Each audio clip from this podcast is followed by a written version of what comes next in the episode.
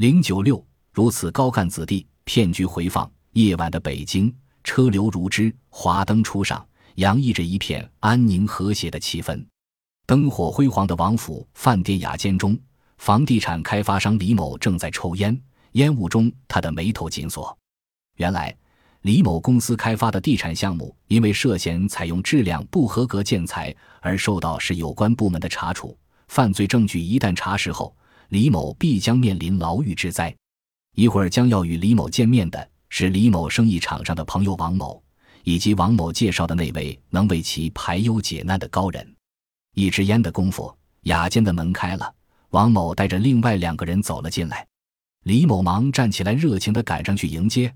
哎呀，老朋友，可是让我久等了呀！一阵寒暄过后，四个人分宾主落了座。李某从王某口中得知。今天的两位客人之一就是能为他排忧解难的张某，另一个则是张某的秘书。看张某气宇不凡，穿着打扮、举手投足无不透着一股霸气，李某心中顿时觉得轻松了那么一点。杯来盏去之间，李某向张某谈起了自己的近况，言谈之中不乏求救之意。谁知本来谈笑风生的张某竟然笑而不答，让李某觉得很是意外。这时，王某说话了。张大哥就不要谦虚了，谁不知道您在京城的分量啊？您但凡说句话，哪个衙门不得掂量掂量？李哥是我的好朋友，您看能不能帮帮他？张某放下酒杯，叹了口气。他的秘书在一旁说：“二位可能有所不知，我们张老板有难言之隐啊。”说完也长长的叹了口气。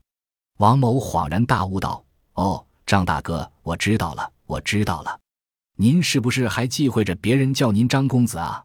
然后转过头去跟李某说道：“李哥，您不知道，我张大哥生在一个好家庭啊。”见李某一副洗耳恭听的样子，王某讲起了张某显赫的身世。在王某口中，张某出生于某中央高官的家庭，可以说从小就没有吃过什么苦。成年之后，虽然成功做过几笔生意。但是有很多竞争对手给外界放话说张某的成功完全得益于他的高官父亲，而张某自己不过是个纨绔子弟而已。这一点不仅让张某自己耿耿于怀，张某的父亲也曾经提点过他，这让张某在平时的生意和生活中都格外的谨慎，不敢有什么出格的行为。现在你明白我的苦衷了吧？张某面带无奈地向李某举起了酒杯，您的事情。恐怕我帮不上什么忙了。说完，一饮而尽。李某马上用目光向王某求援。王某点头会意之后，对张某说：“张哥，外界那些胡说八道，明明是对您的重伤啊，您怎么能当回事啊？”然后又神秘一笑：“我跟李哥的关系你也知道，您就帮帮吧。李哥是不会让您老白趟这浑水的。”李某赶紧举杯：“就是就是，怎么也不能让您白忙活。”又是一番杯来盏去，张某总算勉强答应去试试看。李某顿觉轻松不少，当场许下了事成之后给张某的报酬。张某也慷慨地让秘书去结了账。李某亲自送张某上了豪华轿车离去。这场晚宴圆满结束了。过了几天，李某左盼右盼，终于盼来了救命稻草张某的电话。张某在电话那头说，打点各种关系需要四十万的封口费。并表示自己那里有二十万现金，如果李某一天之内准备不好，可以先帮忙垫付，只要李某即刻拿出二十万就好。李某见张某如此慷慨，更是深信不疑，当即表示四十万现金没有问题，马上就可以准备好。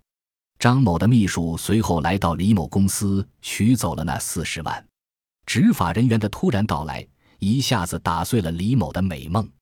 当李某慌慌张张地拨打张某电话的时候，冰冷的电子声音告诉他：“对不起，您拨打的电话是空号。”大惊失色的李某再拨王某电话，也是同样的结果。李某顿时明白自己已经被骗，可惜的是，他只能在监狱里反思他所做的一切了。骗术揭秘：此案中的高干子弟张某，为了那四十万，可谓是费尽心机。归纳起来，他大致用了三种手段诱骗李某上当。第一就是豪华包装，张某身穿名牌，秘书相伴，出入豪车伺候。从直观印象上就给人一种高贵的感觉。张某投入这么大，难怪见过不少大世面的李某也会翻车。第二就是找代言人，说白了就是托。案件中的王某就是这样一个角色。张某借王某之口说出自己的显赫身世，既显示了身份，抬高了姿态，又免除了自卖自夸的嫌疑，以此骗取了李某的进一步信任。第三就是出色演技。案件中的张某不仅举手投足很有气派，与李某的虚与委蛇也确实让李某对其高干子弟身份深信不疑。后来索要四十万时，又欲擒故纵，主动提出可以帮李某垫付二十万。李某感激还来不及，又怎么会认为他是骗子？张某的演技不可谓不精湛。然而，如果仅仅是把李某的受骗归结为张某手段的高超，也未免太片面了些。如果李某不去做违法的事情，自身清白，又怎么会想借高干子弟之口为自己脱罪呢？退一步讲，即使是合法的生意。